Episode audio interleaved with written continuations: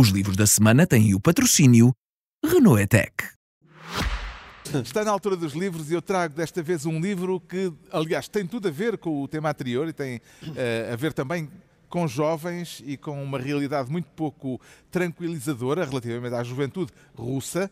O livro chama-se Geração Z entre a juventude fascista da Rússia. O autor é o historiador britânico Ian Garner, um analista da cultura russa, fez estudos nomeadamente em São Petersburgo, portanto conhece bem aquilo de que fala, e traça aqui um retrato de uma geração de jovens russos completamente alinhados com ideias militaristas e imperialistas, ideias difundidas em massa nas redes sociais russas, em especial no TikTok, mas também no VK, que é a versão russa do Facebook entre grande parte da juventude russa, o que é hoje trendy, escreve o autor, com uma grande abundância de detalhes e de casos concretos. O que é cool é uma simbologia de caráter fascista e é a reunião em organizações com nomes sugestivos como Exército da Juventude ou Caminhando Juntos. É um livro que não nos deixa nada otimistas em relação ao futuro da Rússia.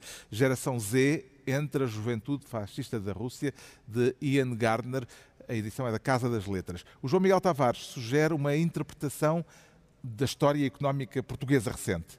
Sim, e não só da económica, política e tudo mais. O, o Nuno Palma, uh, ele é professor na Universidade de Manchester, ele é economista, historiador e, e, é uma das pessoas mais estimulantes a pensar o país. Eu acho que o facto de ele estar fora uh, também ajuda muito e estas causas do atraso português, para mim, é um dos grandes lançamentos do ano. É um livro que vale imensa pena, porque o Nuno Palma também trabalha com aquilo que chamamos séries longas, o que significa que ele consegue ir muito atrás na história de Portugal para perceber como é que foi a evolução económica e depois também política uh, do país. E o olhar que ele lança sobre isto, nomeadamente sobre as causas desse nosso atraso, é profundamente original. E nós não conseguimos uh, encontrar este tipo de informação com facilidade fora deste livro. Durante muito tempo ele escreveu, que é esse o trabalho dele como professor, muitos artigos para revistas académicas. Finalmente ele aqui reuniu essa sabedoria num livro para o, para o grande público e é um destruidor de mitos uh, e que vale imensa pena perceber porque é que Portugal está atrasado. A culpa, de facto, não é de José Sócrates, mas também, curiosamente, não é de Salazar. Pá, vale imensa pena ler. Também tem um encómio de João Miguel Tavares. Tem, tem ah, sim, eu, eu, eu tenho... Eu tenho Tavares... Estás a tapar o teu próprio elogio. Sim, sim. Eu tenho algumas responsabilidades neste livro, mas é só uma, que é chateá-lo pelo escrever. O acho que é Pedro é Mexia também traz História de Portugal. Sim, é um livro de Yves Leonard, chamado História da Nação Portuguesa. O Yves Leonard é um historiador francês que já escreveu vários livros sobre a história de Portugal contemporâneo, uma biografia de Salazar. E este livro é muito interessante porque é um livro sobre visto um estrangeiro que pega nos nossos mitos, uhum. que são às vezes eh, um bocado ridículos para nós, imaginem para um estrangeiro.